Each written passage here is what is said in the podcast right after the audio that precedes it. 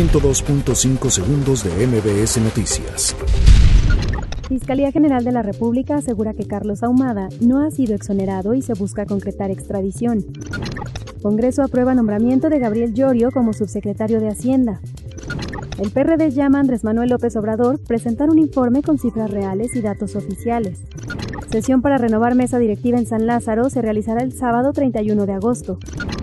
La Secretaría de Relaciones Exteriores reporta reforzamiento de protección consular a mexicanos en Estados Unidos y Canadá. Claudia Sheinbaum pide a la Procuraduría General de Justicia investigar ciberacoso en contra de feministas. Desarrollan brazalete de auxilio para mujeres en Querétaro. Desmantelan en Matamoros antena del crimen organizado. Otorgan amparo a dos personas para uso lúdico de cocaína. Nicolás Maduro asegura mantener contacto con Donald Trump. 102.5 segundos de MBS Noticias.